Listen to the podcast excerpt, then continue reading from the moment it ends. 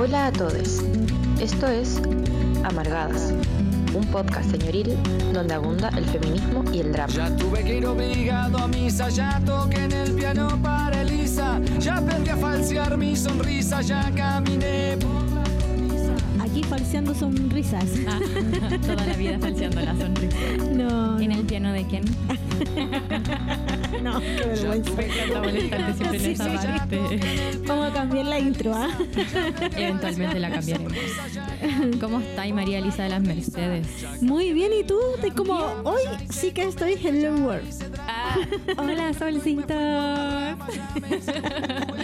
Hoy yo como que amanecí así, después tuve que salir, se- como que llegó la hora y salí rápido y fue como, oh, mierda. Llegué toda sopia. Full disclosure. Eh, como el bigote sopeado. A mí me pasa que hay un momento en la mañana en que yo sé que tengo que salir como a cierta hora, o si no ya Ah. realmente llego tarde. Y es como me acuerdo de que tengo que hacer esto, esto, otro, esto, Me otro. pasa Y mismo. es como esa fantasía de que voy a llegar en 10 minutos a todos lados. Claro. Como Santiago tiene básicamente un kilómetro de ancho y yo llego caminando 10 minutos a todos los lugares. No, pero Sí, incluso 10 me minutos. O sea, si estáis a 10 minutos, en el transporte no son 10 minutos. No, fácil una hora. Claro. Una hora es lo que... Haciendo combinaciones, tratando de subirte La un metro súper lleno, no, olvídalo. ¿Estáis Terrible. efectivamente a 10 minutos? Sí. De distancia. Una cree que nació en la Europa, parece. Pero en lo concreto no. claro. Como que se me va que nació en, que nació en Latinoamérica. Oye, saludar a quienes nos están viendo en YouTube. Hola, Así- hola. Ah, ¿a ¿Cuál es mi cámara? Ah, me gusta Sí. decir eso. ¿Cuál es mi cámara? Estúpida. Porque una aquí famosa. Sí, no. Mi delirio de tele. Llegaremos, amiga, Sí, llegaremos. Y saludar a quienes nos escuchan a través de la eh, señal online de eh, holísticaradio.cl y también hacia el futuro en Besitos Spotify. Besitos Sí. donde quieras, al futuro. De- nos pueden mandar audios, mensajes, saludos, reclamos y comentarios al Reclamos. reclamo. Aquí también recibimos reclamos. No te vamos a responder de buena manera tal vez. Pero también recibimos tu reclamo al más 569 75111 Perfecto. Mándenos el saludo de día miércoles. Para Oye, subir los corazones. Así es, Ah, Carolina nos está saludando, Carolina White que siempre nos Ay, escucha, maravillosa. Buenos días a todas las amargadas. Hoy me quedé dormida heavy y ando corriendo. Ah, estamos en lo mismo. Optimista del tiempo. A mí, ¿sabéis qué me pasa? Que soy una optimista del tiempo. Como que digo, como obvio que voy a llegar en dos minutos, algo que me queda bien. Yo creo que eso también es muy de la gente que anda en bici. Sí. Porque uno siempre puede andar al Claro. máximo. No, yo, a mí eso me da miedo. Ah, no. No, yo digo a veces como filo. Sé que me demoro 20, pero lo hago en 5. No lo hago, Brígido. pero casi. claro, mis expectativas casi. son de cinco minutos. Mira, subestimándome. O sea, sobreestimándome siempre. No, yo iría subestimando los tacos, el, ta- el caos vial. El vivir en la ciudad. Sí, en la vivimos en el caos vial, en medio de un caos vial. En un caos completo también, digámoslo. Sí, en todos lados. Ah, ya nos pusimos Ah, cuáticas. en esa. Como Siempre de aquí al fondo, siempre al fondo. Siempre entramos en la dip. so deep, so down. Sí. Oye, hoy día, para salir un poco de la deep, aunque igual es un tema deep, creo yo. Vamos a hablar. Ay, a mí no, me, me remotiva. ¿Te motiva? Sí, muy No, pero motiva. yo creo que es como intenso en cuanto a, a como toda la historia que hay detrás. Sí, todo como súper. El significado que tiene ahora y todo lo que tenemos que aprender de esta historia. Estamos hablando de las huelgas. Huelgas feministas. Feministas, por supuesto. Huelgas llevadas por mujeres. Vamos a hablar de qué significa la huelga como proceso revolucionario, eh, cómo han sido las huelgas en el mundo, en Latinoamérica, acá en Chile, de qué va la huelga acá en Chile Claro. también, cómo vamos con eso. Así que María Elisa, no sé si quieres, María Elisa, no sé si quieres empezar comentando Todavía que algo. ronda el fantasma en la patita. ¿eh? Sí, sí, por Un supuesto. saludo a Patita por ahí. Saluditos. Espero que nos escuche. pues. Alta, alta dramaturga. Sí. Vayan a Oye, seguirla. sí, absolutamente. Que traiga a la Santiago aquí su obra de Ven. Pandemia y otras vecinas, gran obra. Ven, Ah, solo ven. Sí, oye, eh, la historia de las huelgas feministas es de larga data. Eh, bien, está hablando de la Revolución Francesa, con, bueno, en la Revolución Francesa la importancia de la participación de las mujeres fue, valga la redundancia, importante. Importante. sí, pues, pero tomaron un eje central al final Claro en, que esa- en el sostenimiento, o sea, por lo menos de lo que yo entiendo y lo que leí, como en el sostenimiento de la Revolución Francesa, como que ese fuego revolucionario no se apagara un poco y creo que es como el rol que en general tienen las huelgas. Absolutamente. Oye, pero hablemos un poco de lo que significa la huelga. Ya, definición. Tu, Sí. tu, tu. Me encanta hacer estas como cortinas al aire. Em, ya, la huelga es finalmente una forma de protesta. Yo creo que es lo primero que hay que relevar, em, que toma relevancia en realidad como en procesos como muy opresivos, sobre todo en lo laboral económico. Como que esas son las principales huelgas que se han dado a lo largo de la historia. También hay otras como con otros sentidos, otras orientaciones y otros contextos. Pero en general como gran proceso de las demandas laborales y, y al final no solamente demandas laborales, sino que de mejoras sociales, tienen que ver como con las huelgas. Como que es un gran modo de, de pedir ciertas cosas que son Claro. basiquísimas. A mí me da risa Súper leer básica. como qué se pedía, como ganar lo mismo que los compañeros varones y que se les reconozca que es un trabajo. Claro, como por ejemplo en esta mm, la huelga de eh, las trabajadoras de la fábrica de Ford, por ejemplo. Claro, las de Dunhansen. Sí, me cuesta- no lo voy a decir así. Oye, está la película, por si acaso Sí. cuando lleguemos ahí les voy a comentar que está la peli. película. ¿La viste? Esa yo no la he visto. Eh, no la he visto y no la encontré en, en la plataforma que decía que es una mentirosa. Google me mintió. Mentirosa, Él me desgraciada. mintió. Él dijo que me amaba. Ya. Que estaba en Netflix y no era verdad. Oye, qué ratero eso cuando dicen, no, si está en Netflix. Es como y vas y no está disponible para Chile. Netflix Japón. Ah, Claro, claro. No. Quiero Pero se lugar. llama Pago Justo. Sí, VPN. sí. ¿Sabéis que yo lo hago así? Pero no ¿Sí? me... eh, lo que pasa es que yo tengo un pololo, ustedes saben, No, en serio. que no, no soporta ver las películas con subtítulos porque le cuesta poner atención a los No. títulos, entonces tengo que verla... Mira, digamos que. No, ya no voy a decir nada de él. Lo quiero mucho, te No, quiero mucho. Sí, sí, entonces como que tengo que verlas dobladas y cuando uso Ah, VPN no no aparece pueden mucho la opción. Claro, Yo sé que eso se puede hacer, pero no lo entiendo. Soy, me confieso aquí, una boomer de, la, de las redes y de la internet y de los computadores, de las computadoras. No, no puedo hacer eso. No, no sé cómo se hace. del VPN. No tengo idea, no sé qué es un VPN, sé que es algo que no puedo tocar. A mí que Claro. lo pongan ahí y me lo muestren. Yo te voy a descargar ahí uno de estos.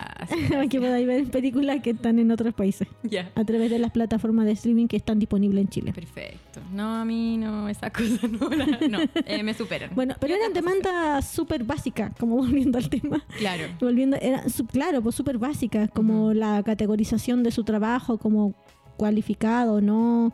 etcétera. Y como, no sé, en, en un periodo muy álgido de huelgas en Estados Unidos que tiene que ver con la industria del textil, que es el don- desde donde después se empuja el Día Internacional de la Mujer.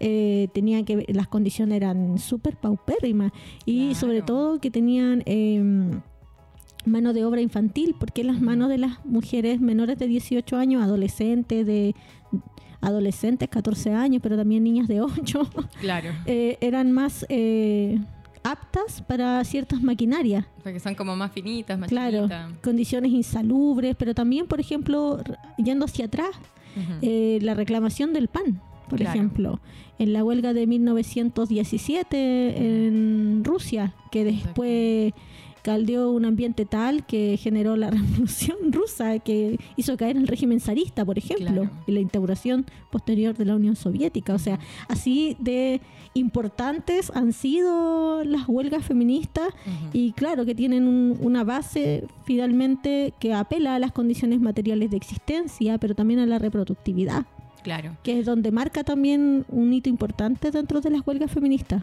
Sí, pues yo creo que dotar de ese contenido a las huelgas, porque finalmente las mujeres como que están tanto en espacios de trabajo como en espacios públicos, como fuera de la casa.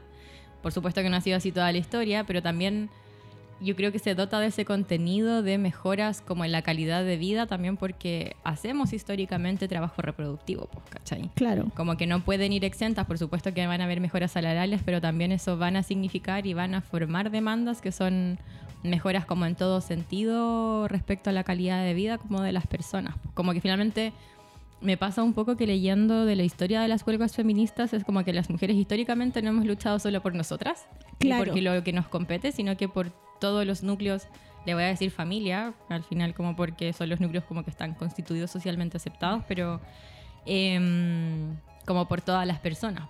como inclusive las personas que no ocupan espacios como de tanta producción como niñas, eh, personas mayores. Oye, les quiero recomendar un artículo que estuve leyendo que, eh, que me pareció súper interesante. Es, es Igualdad, Equidad de Género y Feminismo, una mirada histórica a la conquista de los derechos de las mujeres. ¿Por qué me interesa recomendarle este artículo? Porque de, lo, de lo que se tiene conocimiento de las huelgas feministas se remontan a la Revolución Francesa. Claro. ¿cierto? Pero también eh, hay todo eh, desde la arqueología de género, un estudio que eh, desde la arqueología de género y estudios relacionados a la antropología también de género, hablan sobre eh, la organización social que ya de- estaba determinada por eh, la división del trabajo sexual y de la Roles. reproducción, claro, roles de género, en la prehistoria. Y eso era Mm. súper interesante en el artículo, así que se los vamos a colgar Buenísimo. con un link ahí en, en las historias de Amargadas Buenísimo en. Instagram. Estaba Ya, muy bueno. Aguante, aguante. Sí, porque llama la atención que, por ejemplo, las huelgas como forma de protesta se remontan así como ya más armadas, ponte tú al antiguo Egipto. Claro. Y ahí me cabe la duda como también, porque de esa historia como se borra a las mujeres al final, es como Es- los esclavos, como los trabajadores. Pero cabe la duda, pues como que también la historia tiene un enfoque que es absolutamente como patriarcal, como por supuesto que hubo mujeres ahí como levantando también esas huelgas y esas demandas, que eran además por mejoras, ni siquiera mejoras en la calidad de vida, como inhibir tratos que eran así como violentos y terribles. Claro que sí. Ahí desde, desde esa perspectiva también la- la- los trabajos que han llevado adelante las historiadoras Ujú. ha sido fundamental. Claro, de repensar la historia, de reverla. Claro que sí. Y nos encontramos como a caleta de mujeres en eso. A mí hay una chica en Instagram, bueno, que es española, que me gusta caleta, que ella va revisitando dentro de procesos históricos importantes em, a mujeres como relevantes o a movimientos sociales, que es otra de las cosas que quería mencionar como en este programa, que también me parece absolutamente importante revisar procesos sociales en general llevados por mujeres. Si bien está súper bien como levantar ciertas figuras, como por ejemplo todo esto que hay, no sé, esta página de mujeres bacanas. Ah, claro. Claro, o estos libros como de mujeres chilenas. Ya, yo creo que son súper importantes como para revisitar procesos históricos, pero creo que hay un peligro en solamente reivindicar como figuras, sino que, y como que apaga finalmente procesos históricos o colectivas que al final me pasa un poco que es mucho más identificable eh, o es mucho más cercano para todas las personas. Pues si yo veo, por ejemplo, a las mujeres que destacan, es como, no sé, esta loca que es astrofísica y, no sé, está en la NASA, ¿cachai? Como Claro. la distancia que yo tengo con ella es caleta, es como difícil que yo pueda llegar allá, como a ese nivel de estudio, también por temas como contextuales. En cambio, si revisitamos procesos sociales, yo creo que son demandas que todavía se mantienen, pues, y eso es importante como un aire finalmente o una reflexión que todas tenemos que hacer. pues. Hoy, defin- absolutamente de acuerdo. Absolutamente de acuerdo. Así que eso con las huelgas.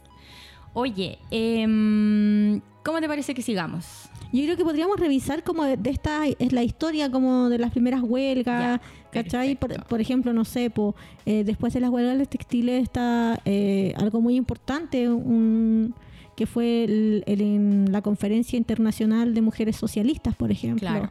Eh, después de lo que ocurrió en las fábricas textiles de Chicago. Ujú. Pero antes estaba, claro, hemos mencionado harto la huelga de Versalles, por ejemplo, la marcha de Versalles. Exactamente. A ver, que, si sabes, me quieres contar. Oye, aprovechar de mandarle un saludo a Andrea Palma que nos dice buenas, buenas. Buenas, buenas. Uy, qué, qué bueno que se nos despegó eso. Siento que estuvimos mucho rato saludando así. Ahora estamos menos Sí, ridículas. ridículas. No, hija, en ser ridícula se nos va la vida. Eh, ah, huelgas de la marcha de Versalles. Finalmente, luego de la Revolución Francesa, eh, estaba, bueno, como toda esta monarquía, si se le puede llamar, se habían virado como para el campo a estar muy tranqui. Eh, y las condiciones de vida dentro de Francia habían disminuido caleta porque la- el precio de todo había subido un montón Desorbitantemente, claro. desorbitantemente como que ya no se podía conseguir alimento básicamente. Entonces, desde ahí, dentro de los mercados, las mujeres que eran como hortaliceras, que les llamaban, que vendían sus productos que podían sacar del campo eh, frente a esta imposibilidad de sostenerse, empezaron a organizarse entre ellas.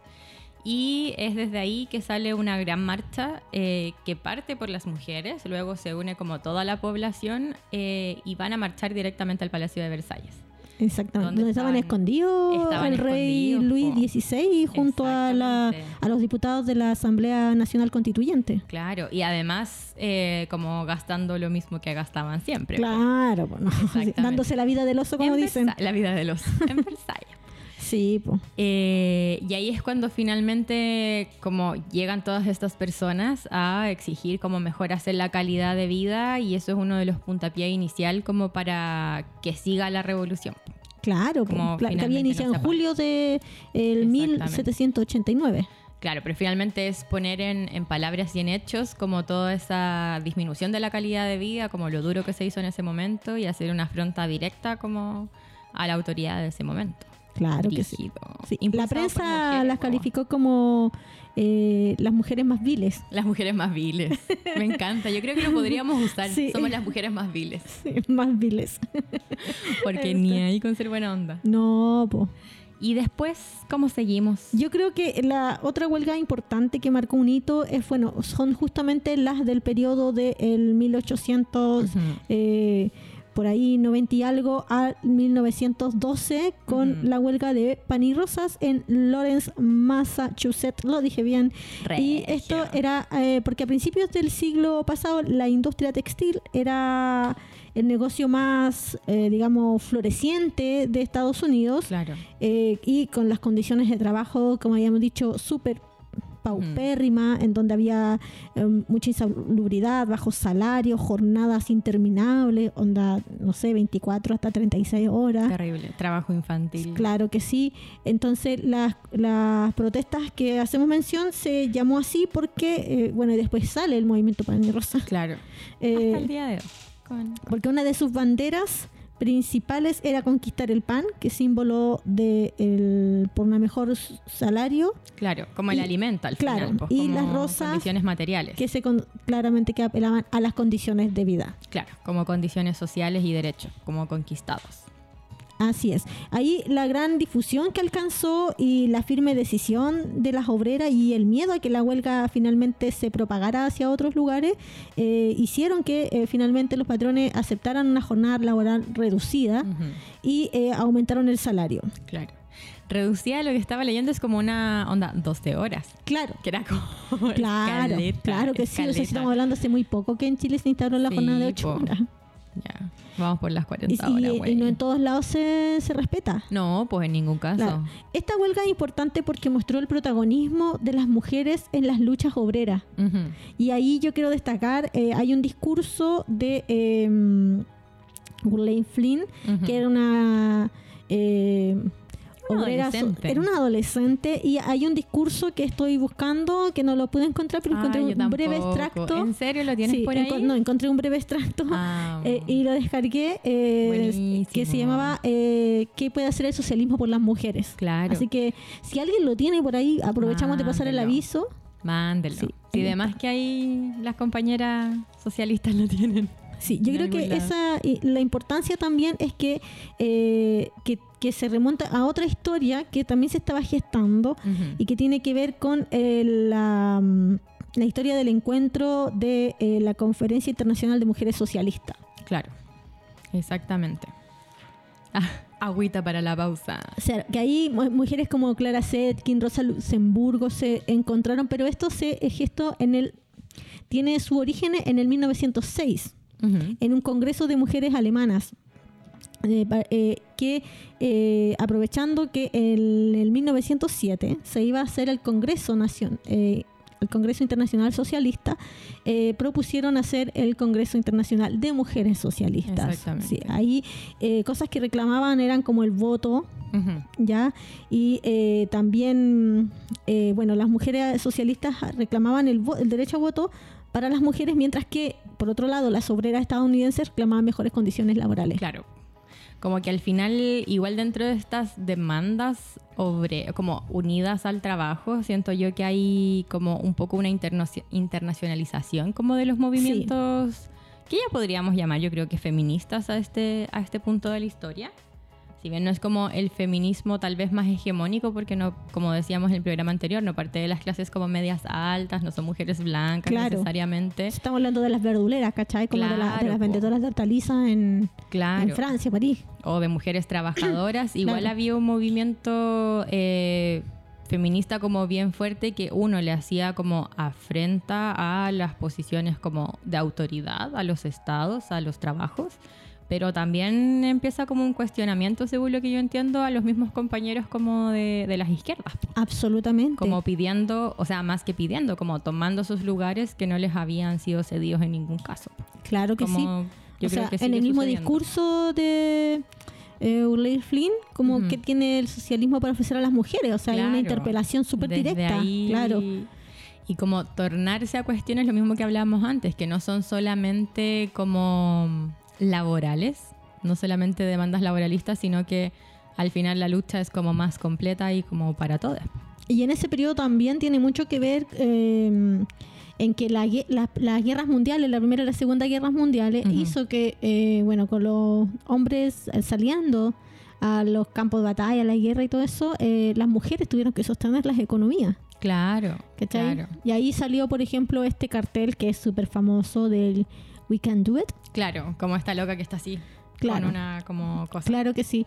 Y eh, que después en los 80, las, eh, creo que es como la segunda ola. Claro. Ya, sí, y yo me confundo con los periodos. Eh, se volvió un ícono de las luchas feministas. po. Exactamente.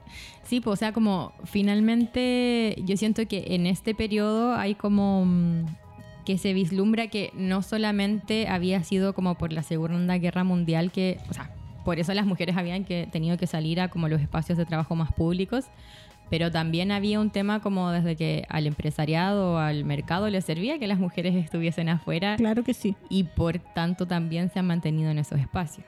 No estoy Sí. diciendo que las mujeres deberíamos volver a los espacios privados, en ningún caso, pero finalmente como que los mercados sí tratan peor a las mujeres.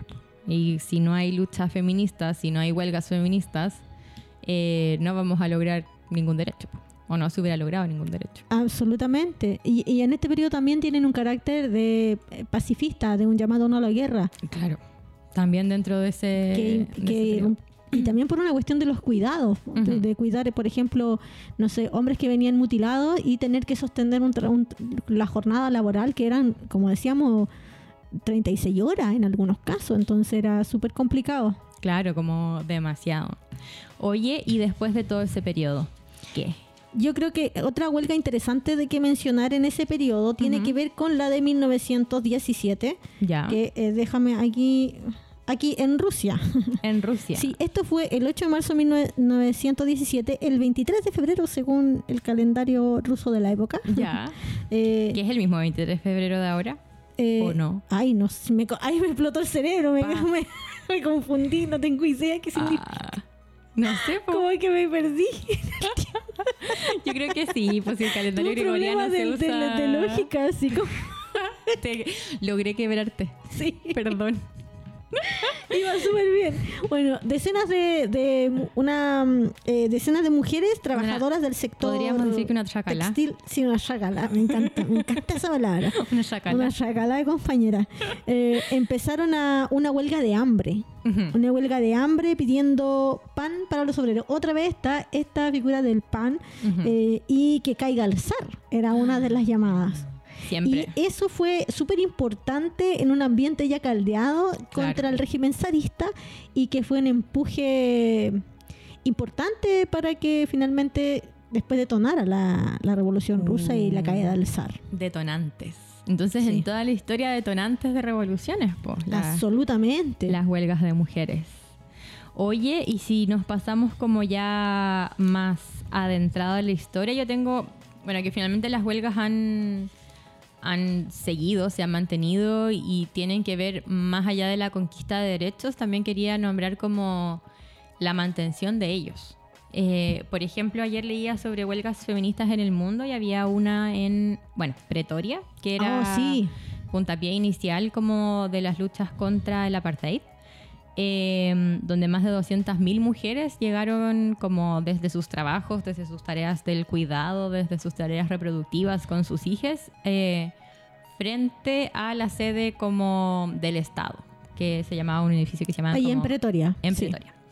Eh, y las protestas eh, iban como el contenido que tenían era que se les sacaran los pases como de movilidad que tenían que usar hombres y mujeres para entrar a lugares de blancos. Terrible. Y también tenía un carácter contra la violencia la- hacia las mujeres. Hacia Ca- las eh, Cuando mujeres. cantaban, por ejemplo, si le pegabas a una mujer, golpeas una roca. Claro, como Lo encontré potentísimo. muy potente, como respecto a la fuerza que tienen las mujeres y al final en, en contra de las, de las violencias.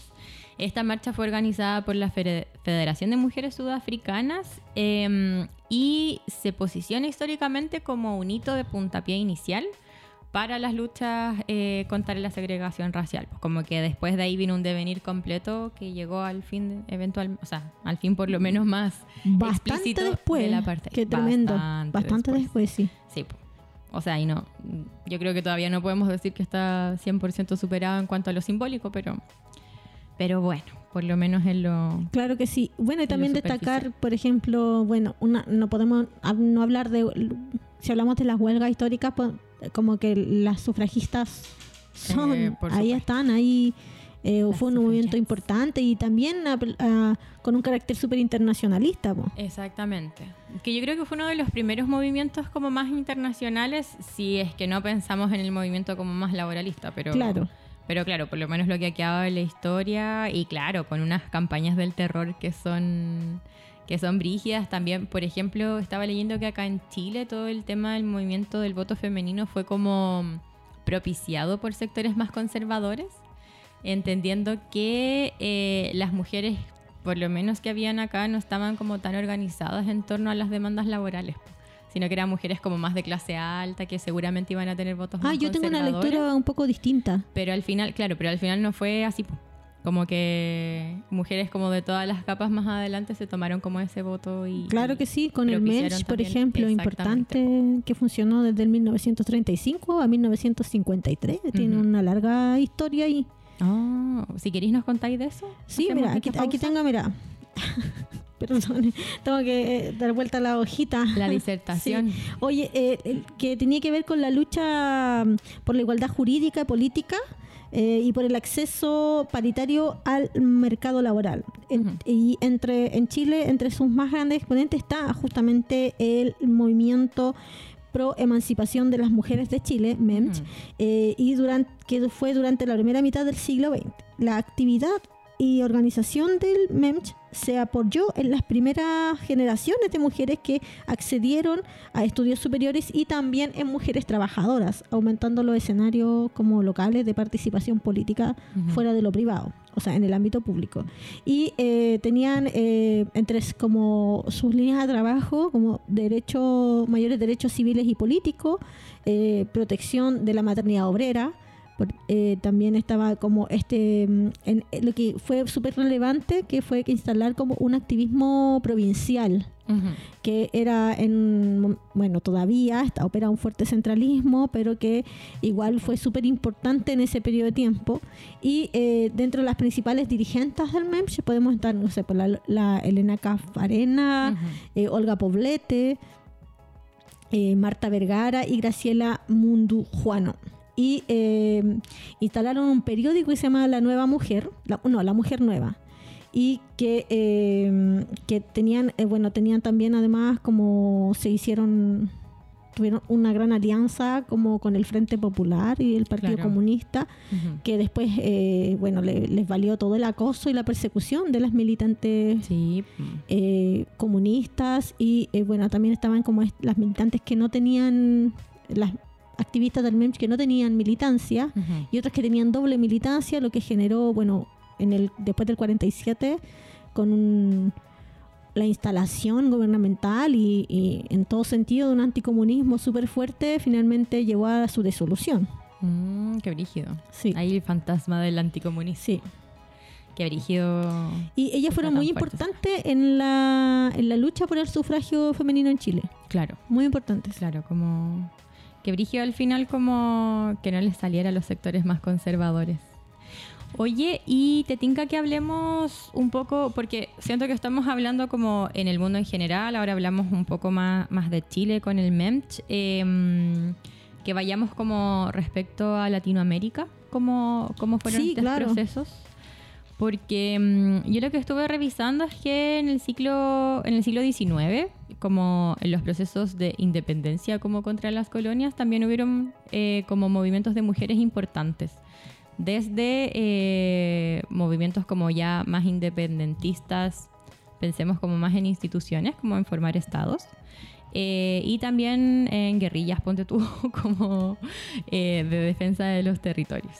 Después en Latinoamérica también hubo este paralelo con los movimientos obreros eh, en cuanto a la conquista del voto femenino, em, en la mejora de condiciones laborales, como que todo eso fue en un paralelo tal como lo estábamos diciendo al mundo y también después de los 70 hubo movimientos de mujeres como ya bastante más revolucionarios. Ayer estaba leyendo un artículo que puedo subir que mm, se fueron como, no sé si diferenciando estos grupos, por supuesto que también tenían como ciertos diálogos entre ellos, entre movimientos de mujeres eh, que veían el tema de los derechos humanos como en oposición a los regímenes dictatoriales en Latinoamérica, como que fue ahí muy fuerte la organización.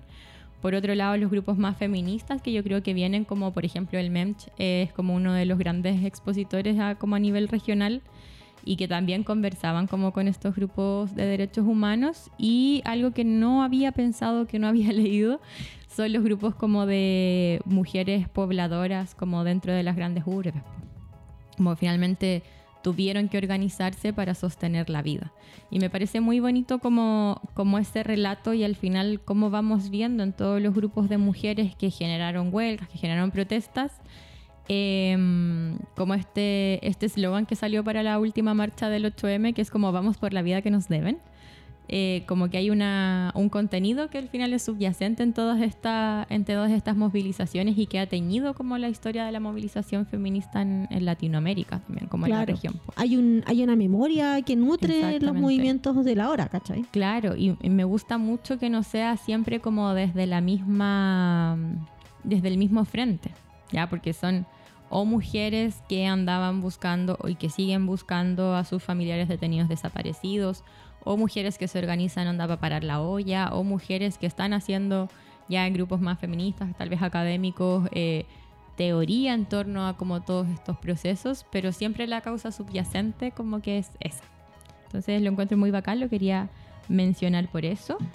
Y también mencionar que, em, ah, por lo menos en Latinoamérica se dieron como un cariz como más regionalista, como no tan centralizador como de las luchas, sobre todo en cuanto a los movimientos como para sostener onda, comida, alimentos y cosas como más así. Como muy, mm, ah, no sé cómo es la palabra, como movimientos que igual son como disgregados en cuanto a su territorialidad. Me gusta esa palabra. Así que eso. Oye, sí, yo creo que una de las cosas que, que eh, también hay un artículo que lo vamos a subir y hay libros que voy a estar que, que subí al drive de la Biblioteca Libre de Amargadas. Oye, eso. ¿Sí? Pausa pausa para esto.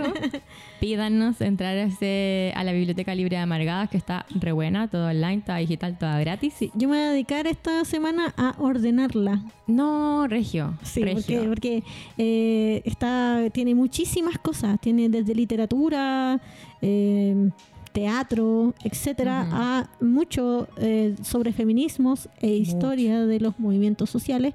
Entonces, también está, hay un libro que subí que es del movimiento feminista en la dictadura chilena. Buenísimo. Así que está súper bueno. Yo creo que una de las cosas que podría ser como destacada dentro de las de como ya estamos en un recuento de marcha es la marcha de 1983 en donde mujeres, eh, una chacalá. Una chacalá de mujeres. se subieron a las, escaleras de la Biblioteca Nacional con este lema de eh, democracia, ahora movimiento feminista. Claro, sí, po, muy connotado y como histórico. Hay un olor horrendo. como a, o algo, no es Como no es un olor malo, amiga. No es un olor malo. Todos los olores para mí son malos. Cualquier olor es sí. posible. posible horrible.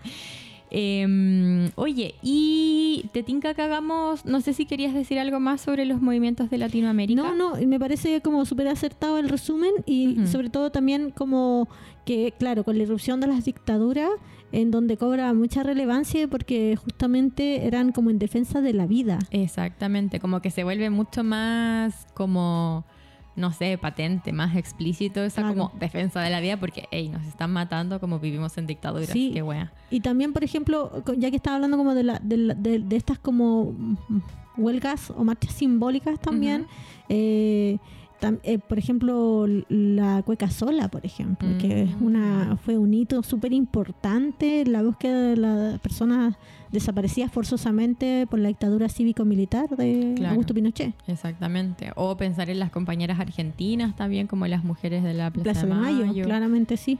Bueno, que hasta hoy, hoy en día como que siguen, su lucha. po. Sí. Como que también es bonito pensar eso, como que al final eh, estamos viviendo momentos de lucha, momentos de huelga, momentos de movilización, donde todavía esas mujeres, no necesariamente las mismas, pero por ejemplo de esas familias, eh, siguen luchando con nosotras. po. Como que Absolutamente. lo siento muy bacán.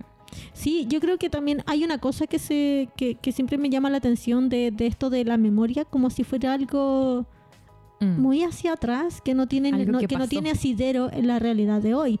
¿Cachai? Y por ejemplo, tenemos eh, desde el 2019 en adelante, eh, bueno, estaban los milicos en la calle, o sea, tiene todo el sentido, la memoria es algo activo y de la hora, ¿no? No, le es algo del pasado, le compete al presente, nos compete a todos en el Claro. presente. O sea, como que es tanto, o sea, como es igual de importante como conocer, onda, que no está bien que estén los milicos en la calle porque es algo que ha sucedido Claro. muchas veces en la de historia de, nuestro territorio. El estado de excepción en el Claro. territorio Gualmapu, Y claro, y toda la historia como que se está construyendo también en este momento, claro que sí. como respecto a eso. ¿Ibas a decir algo? Ah, no, eh, hablar de la- un poco de la huelga en Chile, po. Eso, esa es Ya. mi propuesta como cuál es el proceso de huelga, manifestación feminista en Chile. Parte. Ya. Em, esto, por supuesto que es una opinión no, no completa eh, sobre un texto que leí, que también lo puedo subir. Em, se dice que finalmente los inicios de la huelga, ya como con un cariz más feminista, eh, fue como por esto que estábamos hablando anteriormente, como por la mejora de derechos laborales, mejora de los trabajos, mejoría de vida. Em, y eh, fue muy en paralelo al surgimiento de los movimientos sociales como de lucha sindical.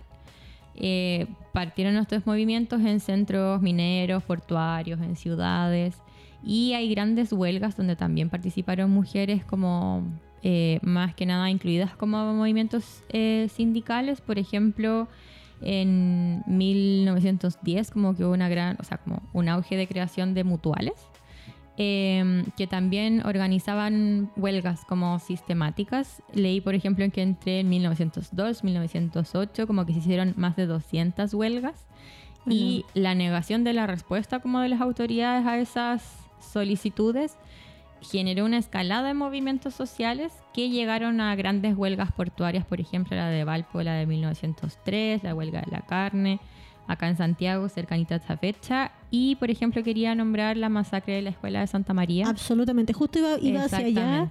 De 1907, donde habían muchas mujeres participando en estos Absolutamente. movimientos. ¿Qué querías No, comentar no, sobre so- eso? justo Ah, que quería, quería apro- aprovechar de recomendar el programa que eh, Ujú. hice Ni tan sola, eh, Ah, en donde muy bueno, también muy bueno.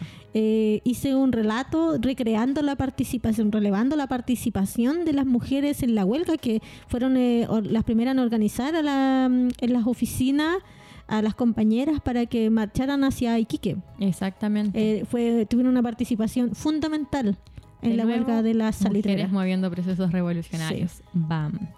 Eh, y finalmente, gracias a todo este movimiento, ya en 1912, ponte tú, eh, estuvo la formación del Partido Obrero Socialista, como ya una forma más organizada y un poco más potente de pedir cuestiones básicas, que ponte tú se lograron descansos dominicales, bueno, así muy simples, una ley de accidente del trabajo, mejoras en viviendas obreras, como cosas en exceso simples y después de ahí ya se formó movimientos ya como más de con estudiantes, ponte tú ya hacia el 30 eh, se empezó a incorporar a poblaciones campesinas, pero sí quería mencionar que finalmente todo ese primer proceso de la huelga sí estuvo marcado por movimientos de mujeres. O sea, si bien uno va a revisarlo, es como los hombres que hacían esto. En realidad no fue así. po. Claro que sí, sí, pues y ahí justamente está como el sesgo patriarcal sobre la historia de las luchas de clase. po. Exactamente. Bueno, y de ahí también vino como todo este, el- como el carisma feminista, como que ya se fue diversificando Claro, con como el, tema centro de estudio, como con la instalación de la creación de la Casa La Morada, Por ejemplo. eh, el Círculo de Estudios Feministas, que fue expulsado de la escuela, Sí, eh, de la Universidad Academia de Humanismo Cristiano. Mira, Sí, fue expulsado por el canti sí, por los contenidos que pasaban. la. Y eso finalmente eh, devino en su, en su disolución.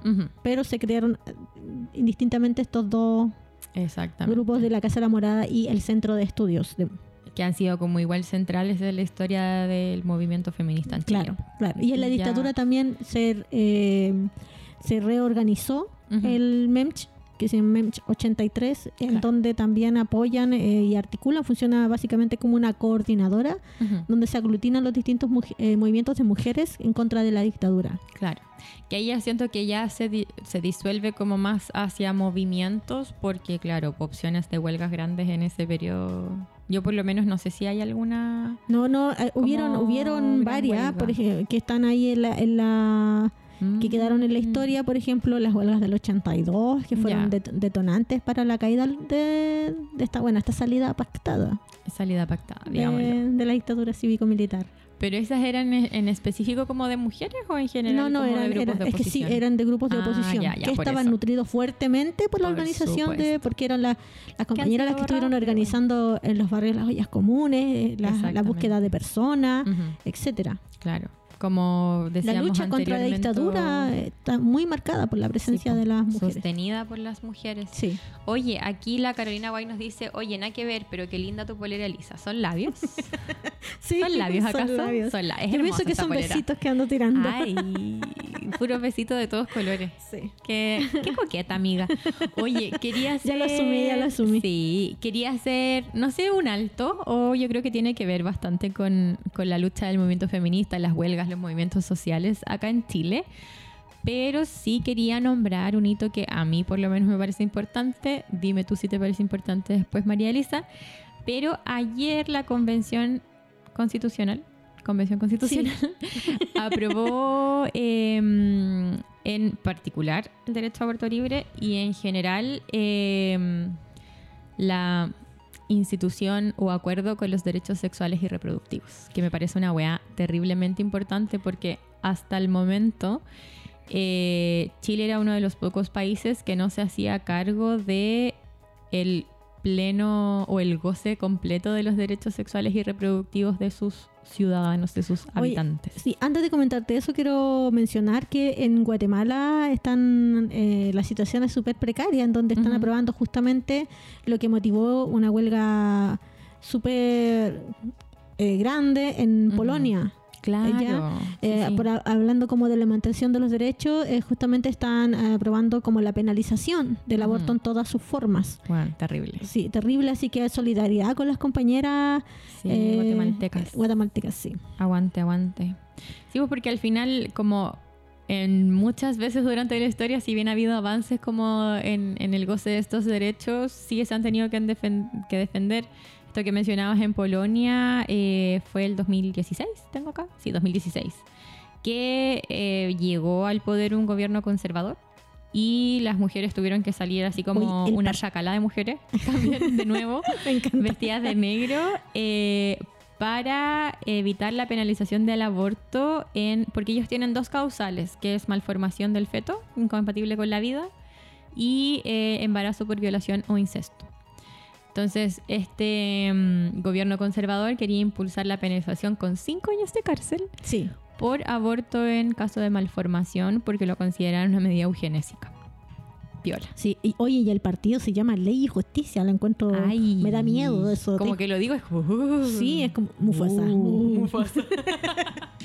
Oye, sí. brígido, brígido, así que, Sí, sí, eh, sobre lo que estabas mencionando, me parece eh, súper relevante y como eh, creo que Necesario. un un piso mínimo en la Básico. conquista de los derechos. Sí, pues porque al final esta, esta aprobación le da un piso que es la obligatoriedad del Estado de generar condiciones para el ejercicio de estos derechos, que son varios, los pueden ver, hay una carta como de derechos sexuales y reproductivos, y dentro de ellos como eh, dentro de los procesos de gestación y parto, como el derecho a vivirlo con la atención de calidad, como respeto a todo eso y también el acceso al aborto libre y respecto a la educación sexual integral universal.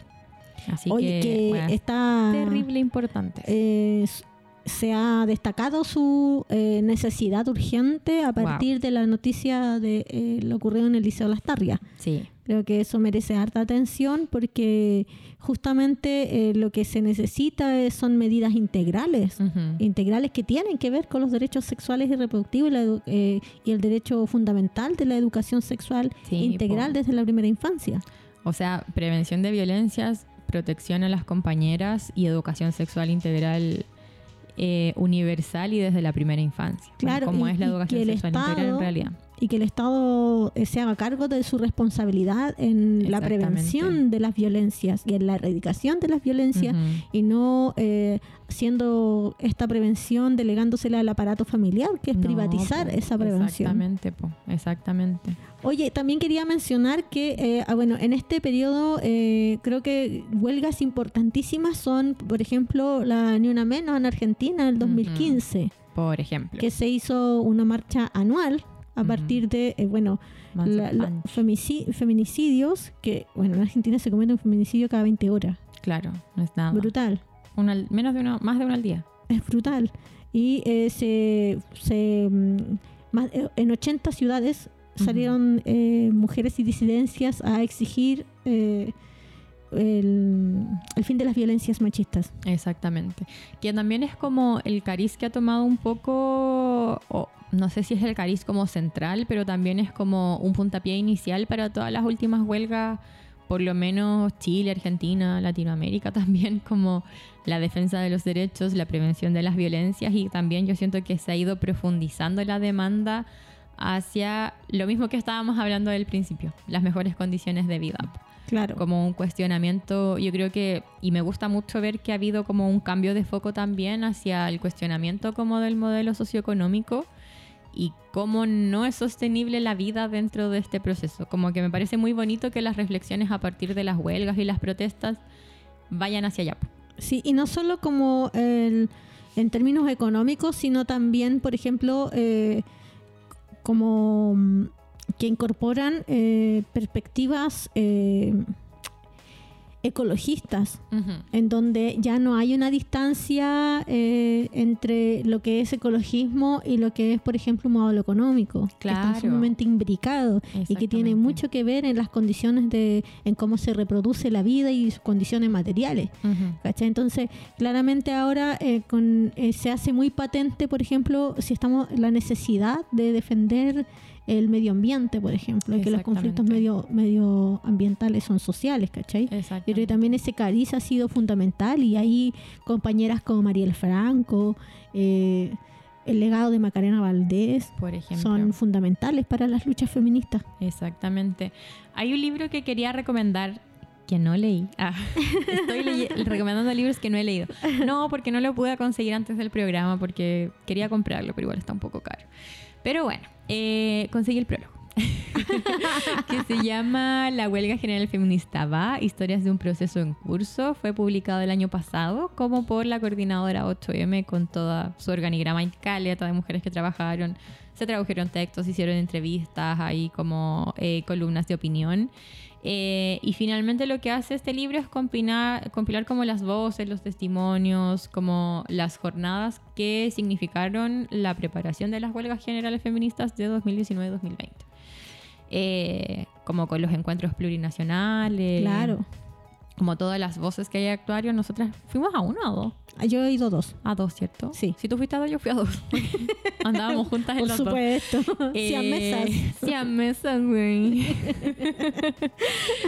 Pero, claro, y me llama muy la atención de lo que alcancé a leer del libro. eh, como uno, esto que decía como el cariz al final, como por la mejora de las condiciones de vida en global que tienen que ver con este sistema económico.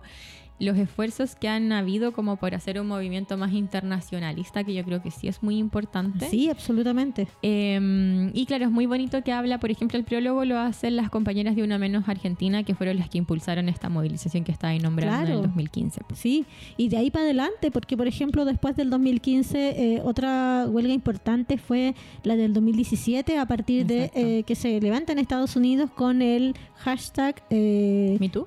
no, que eso dio paso al Me Too, el Day Without Woman. Ah, y que eso estuvo en, eh, en contra de eh, los dichos misóginos del entonces presidente Donald Trump. Exactamente. Eh, y a partir de ahí se empezaron a estuvo acompañado de estas denuncias de acoso y violencia eh, con el hashtag MeToo que eh, bueno llegó a mm, alcanzó hasta Hollywood Sí, po. alcanzó hasta Hollywood en donde eh, procesaron finalmente llevaron a justicia a Harvey Weinstein este productor de Hollywood Asqueroso. Oye, acá Welu nos dice integrales no punitivas. Yo Ah, creo sí, que es se refiere respecto a a la, como al tratamiento de estos claro que sí del Sí. colegio de la Astarria. sí Me Eh, recomiendan por interno también ah, el encanta. documental que está disponible en Onda Media hoy y no mañana. Y me parece que también Hoy está no en otras plataformas que eh, habla de eh, las, las luchas eh, feministas del movimiento contra la dictadura. Ah, buenísimo. Así que Onda media. muy buena. Sí, Mira, y- qué gran recomendación. Lo- Gran recomendación. Oye, también sobre la dictadura subí un libro de la Damiela El Tit que Ya. se llama Crónica del Ah. sufragio femenino en Chile. Así que ahí está. Sí, Oye, vayan a revisar la biblioteca porque está on fire. Lo piden por DM, les ingresamos, no nos borren los libros porque eso es de Paco. Eh, eso. Sí, pues sí. No, yo voy a, voy a ordenar ahí la biblioteca. Vamos a poner, vamos a poner orden. Vamos a poner orden. Aquí vamos a poner orden. No, organización, no orden. Organización. Porque la organiza- organización, sí, orden. Yo creo, ahí, eh, es una dicotomía. eh, eh, yo creo que el, el orden, eh, para mí, el... A ver, esto es como en respuesta mucho a que el anarquismo o las perspectivas anarquistas como que provienen ¿Anarquista? salvajismo, el caos, ¿cachai? ¿Qué? ¿Tú anarquista? Eh, me estoy volviendo ahí a, a, A acercar- encantar con sí, eso. a- a acercar Ay, a los es tan hermoso. que yo siento y es como uh, que el- este estado actual, este sistema neoliberal, capitalista, necropolítico, eh, es el caos. Esto, esto, esto, Esto es el caos. Esto es el Esto es desorden. absolutamente el caos. Claramente, sí. O Sí, sea, pero- las propuestas de los movimientos sociales por mejoras condiciones de vida y la- eh, etcétera, digamos, eso para mí representa el orden. Sí. O sea, no sé si el orden, pero por lo menos la organización. claro, Como claro que sí, el tergiarse en algo, Sí. entendernos, entendiéndonos como seres como interdependientes. absolutamente. Bueno, sí. Oye, aquí nos decía. Eh, mm, ah, Vuelo Huitrán. Oye, ¿qué opinan de lo que pasó el 8M en Dignidad? Que se pusieron a pelear mechas y feministas. Chan. Sí, como, eh, Brígido. sí, Ay, estuvo acuático. Yo estuvo brígido. Y yo siento que no es. O sea, de los cabros, como no es saber. Como no es saber posicionarse. Como no entender contextos. sí. Como también no dejar a las compañeras como llevar sus luchas. Creo que es absolutamente barzúo. No sé qué pensáis tú. Sí, estoy de acuerdo. Sí, sí, sí. Estoy de acuerdo. Eh, Igual sería bueno como elaborarlo más y hacer como un programa como con respecto a, a las... Bueno, hicimos un programa Chan. sobre las corrientes. Sobre las corrientes feministas. Claro, y ahí- Escúchenlo. Escúchenlo, ahí está en Spotify. Y es el primero de nuestra tercera temporada, porque ya estamos en el número 3, amiga. Te pasaste. Estamos te en el número 3, o sea, si ya estamos en el número 3, estamos instaladas. La tercera es la vencida, dijimos. Mm, Yo no, no quiero ser vencida la tercera. Ah, no quiero ser vencida ridícula.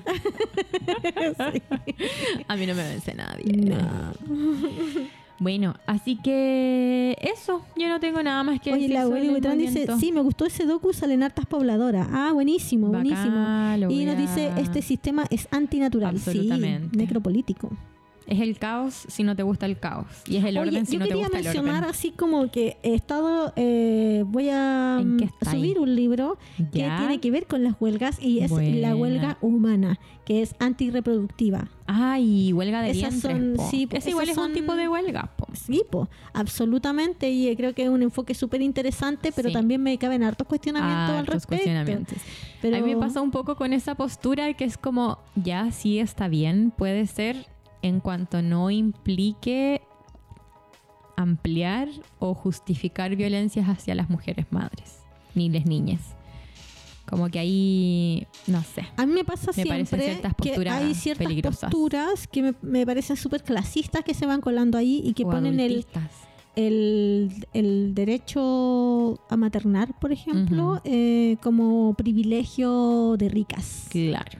Y ahí empiezo a, bueno, no he leído el libro, lo voy a, lo voy a descargar y lo voy Mira, a subir. Opinando sin saber acá. No, no, pero No, mentira, son como nociones que, que voy recibiendo, por ejemplo, de estas corrientes, eh, tipo humano plaga y ese tipo de cosas que yo estoy alejada de eso. Sí. Eh, pero también eh, creo que hay igual me hace sentido el de la huelga humana, por ejemplo, de la contra la reproductividad. Contra la reproducción. Sí, Claro, o sea. desde sí, ciertas perspectivas, digamos. Por supuesto. No como esto, bueno, que para mantener el, para acabar con el calentamiento global o retroceder el cambio climático, claro que no vayan a reproducirse personas, ¿cachai? Como que claro. yo siento que, bueno, acabemos entonces con los capitalistas. Cercanos al fascismo. O sea, Sí. mira, para hacer eso primero hay que matar a hartos. Hartos, hartos antes. Prioridad tienen otros. Claro. Déjenme. Claro que sí. Pero también eh, siento que hay esta esta mm, imposición y ese, Sí. esa, esa imposición de la reproducción eh, también eh, eh, me parece que mer- amerita huelga. Claro. O sea, yo creo que huelga en cuanto estás cuestionando como los deberes asociados a tu rol de género. Pero ya hay en- como irse al ecofascismo de la, de la Sí, volada yo, me yo parece soy súper alejada de esas peligroso. perspectivas, pero igual las leo Sí. porque me interesa Sí. saber eh, qué ideas se están gestando ahí. Yo soy como, ahí le mando un saludo al Javi, que siempre hablamos lo mismo. Ah, Javi. que es, Estamos es hablando del mismo súper- Javi, sí, ¿cierto? sí, Ya. el Javi que está ahí en el Estado United. Se pasa. ¿Qué Regia. pasaste? Sí. Regia. Es que uno tiene amiga regia. Y caché que, mira, yo sé que voy a contar una estupidez, Ya. pero subí una foto a Instagram y yo dije, eso es Hudson. Y yo nunca estaba en Hudson. Hudson. Pero yo identifiqué 100% que era Absolutamente lo Hudson. identifiqué que era Hudson. ¿Y por qué, amiga? Porque yo consumo mucha telebasura y veo programas de decoración de hoteles. Espérate, ¿y los hoteles están en Hudson? No, lo que pasa es que eh, Hudson es un lugar súper que es, eh, que es eh, periférico del estado de Nueva York. Ah, ¿Ya? Entonces- ¿Pero está den- dentro del estado de Nueva York? Mira. En la periferia. Ya no sé esto, si es que está ahí, o, eh, si es que está eh, jurídicamente o Ya. dentro del estado o no. sé Perfecto, que está periférico. Por ahí. Claro, periférico. Mira, no sé su estado.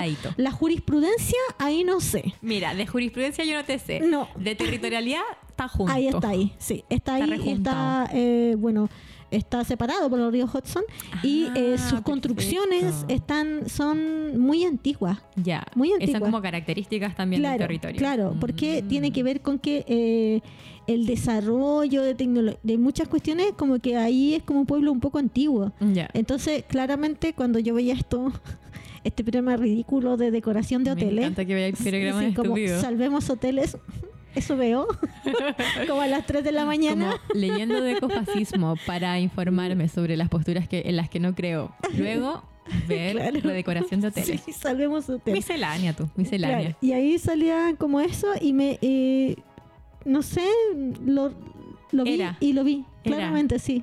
Javi, estás en Hudson. Sí, está, está allá. Sí, eso quería contar. Me encanta. Hoy, saluditos para el Javi. Sí, po, vaya y que siempre habla de que ah, es necesario siempre estar instruyéndose un poco en estas posturas porque eh, de Mm. repente eh, nos da- nos estamos súper convencidos de nuestro de nuestras posturas, evidentemente está bien, pero eh, empezamos a omitir las posturas contrarias. po. sí, po, o y como de a repente, tontear. claro, a tontear, a menospreciar, a subestimar la capacidad de organización de, De las posturas personas más con- conservadoras fascistas. Claro. Y, y nos, nos vemos, nos levantamos un día con que, no sé, pues después de... mierda. Claro, con el fascismo galopante, Al como cuello. pasó, por ejemplo, con la elección en donde Kass sacó primera mayoría Primera mayoría. nacional. O sea, no olvidar Y eso. con... No olvidar eso. El fascismo en este momento se está organizando y Sí. tienen presencia en las poblaciones. Entonces es súper necesario leer sobre... claro, como una capacidad organizativa que igual está brígida. Sí, así que a no subestimar y a siempre estar atenta a qué es- cuáles son las ideas que, que están levantándose A estudiar, para a hacerle frente, po. a organizarse, Sí. a hablar, a cuestionar. Y a la huelga, po. Y a la huelga, pues. ¿Vamos a la huelga? o a la huelga. Oye, eh, decirles a todos quienes nos escuchan que nos vean, eh, o sea, que nos sigan por Spotify, nos den seguir, nos den cinco estrellitas, que eso es ahora. Sí. Que sigan al Patreon de La Holística en www.patreon.com. Slash Holística Radio. Gracias. Ahí pueden eh, también formar parte de nuestra hermosa comunidad radial, una comunidad bien participativa que tiene este programa. Regia.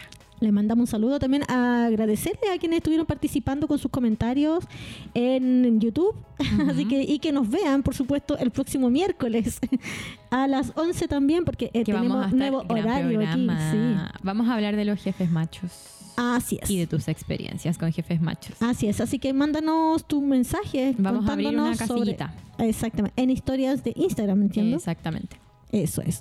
Y eh, sigan, bueno, descarguen la app, todavía, eh, eh, eh, o sea, todavía es gratuita, mira, No, es gratuita siempre y siempre va a ser gratuita. gratuita. Todo gratis, todo gay. todo está caro y todo está hetero. Esas son las cosas, la realidad, amiga. Oh, ya, pero yo, te, yo quiero todo gratis, todo gay. Así va es. a ser, va a ser. Va a ser.